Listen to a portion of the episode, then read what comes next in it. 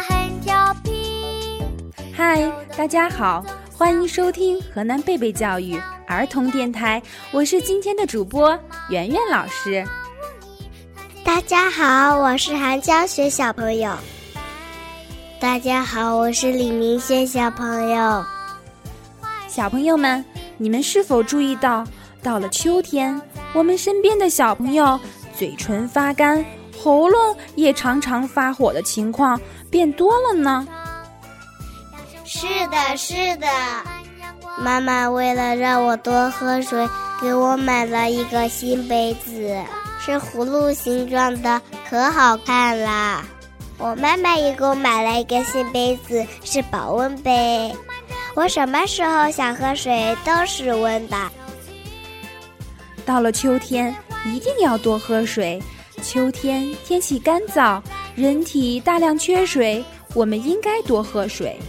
我们要喝水，就必须选择一个漂亮而实用的杯子。那么平时你们有几个杯子呢？个，我也一个。平时一个杯子都够用了。哦，你们平时都用一个杯子。我听说有一个国王，他有很多杯子，什么样式的杯子都有。我们一起看看那位国王都有什么杯子吧。没有故事的生活是寂寞的，没有故事的童年是暗淡的。故事王国让你在故事的陪伴中度过每一天。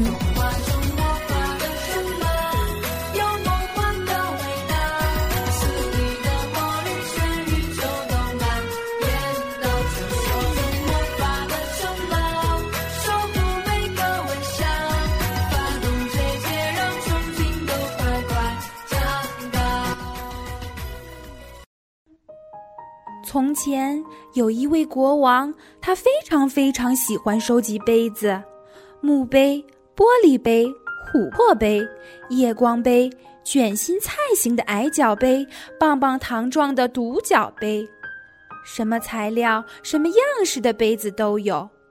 但是国王最喜欢的是一个苹果形的举杯。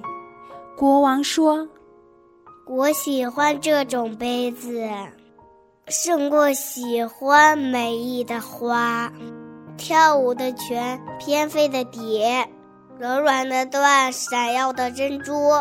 没有它，我真的不知道怎么办啦。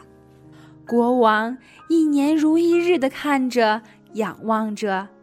这一年，国王的女儿诞生了。她是一个既聪明又调皮的小女孩。脑袋里总有许多古怪的念头。布王，你的巨杯给我养金鱼好吗？有一天，小公主请求道：“嗯，好吧。”国王从不喜欢别人分享自己的东西，犹豫了一会儿，还是答应了。你要轻轻的放。千万别让太阳晒着，雨淋着。国王一直嘱咐小公主：“好的，父王。”公主高兴地说。于是，国王一直钟爱的巨杯变成了一个湖泊，里面养了色彩斑斓的金鱼。小公主邀请了许多小伙伴。围绕着巨杯唱啊跳啊，看着孩子高兴的样子，一股内心的喜悦涌向心田。国王明白了，杯子并不一定要拥有，杯子只有用到实处，才算得上好杯子，才能实现它的价值。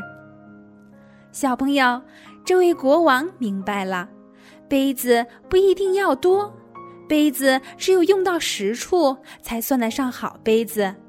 东西也是一样的，好东西只有用到实处，才算得上好东西，才有价值。否则，东西再多也没有用的。老师，我明白了，以后我会把自己不穿的衣服全都捐给需要的地方。把我不能穿的衣服变成有用的衣服。我也把玩不完的玩具全都将给没有玩具的孩子，让玩具变得更有价值。你们做的都很好，这些东西一定会给需要的孩子带来快乐。小朋友们，今天的故事分享完了，想听更多精彩的故事吗？请继续关注河南贝贝教育儿童电台。我是今天的主播圆圆老师，我是韩佳雪小朋友，我是李明轩小朋友，我们下期再见，再见，再见。